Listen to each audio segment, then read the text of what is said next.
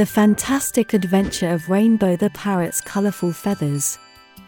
In a tropical rainforest lived a parrot named Rainbow.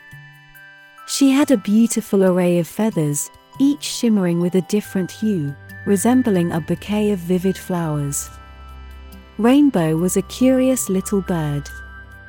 Every day, as the sun prepared to bid farewell to the sky, she would fly to a colorful thicket, commencing her adventurous journey. One day, while soaring, Rainbow stumbled upon a mysterious waterfall, flowing into a lake with hues that mirrored her own feathers. The lake was a canvas of vibrant colors, resembling a magnificent ballroom. Enchanted by the spectacle, Rainbow descended onto the lake.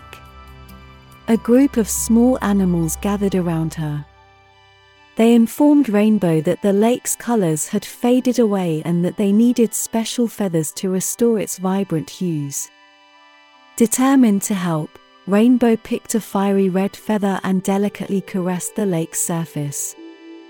Instantly, the water turned into a blazing red. Next, she chose a serene azure feather and gracefully brushed it across the lake. The water turned into a tranquil blue. Lastly, Rainbow selected a glistening golden feather and gently stroked the lake. The water began to shimmer with a golden hue. As the lake regained its vibrant colors, the animals cheered with joy. They thanked Rainbow for bringing life and color back to their home. After completing her mission, Rainbow flew back to her own abode, carrying delightful memories.